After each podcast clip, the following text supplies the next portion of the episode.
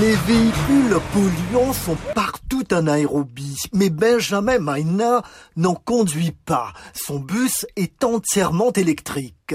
I feel privileged um, driving this vehicle.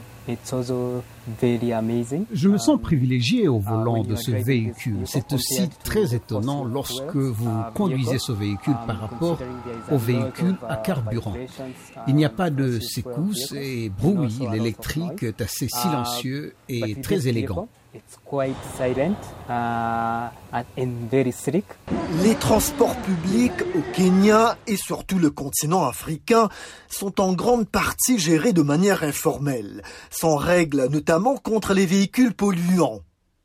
Jane Akumu est du programme environnemental des Nations Unies. If you look at uh, the cities, the heavy duty vehicles, which are buses and trucks, Les villes regorgent de véhicules tels que les bus et les camions. Ils sont un gros contributeur à la pollution, mais ils représentent aussi une opportunité.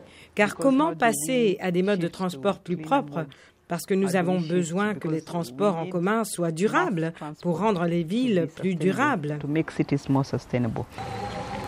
Les bus électriques de la compagnie Opibus veulent aider à combattre le problème de pollution.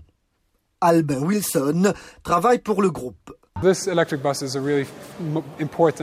bus électrique est une première étape importante dans la transition des véhicules à carburant vers l'électrique.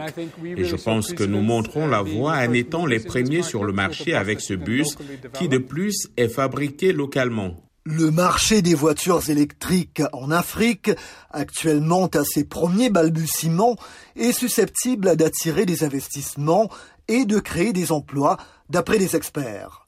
Jane Akumu, de nouveau. When you look at uh, our source of Notre source d'électricité est renouvelable. Par exemple, en Éthiopie, il s'agit presque de 100% d'énergie renouvelable, l'hydroélectricité et autres. Au Kenya, c'est plus de 90%. Donc nous avons de l'énergie.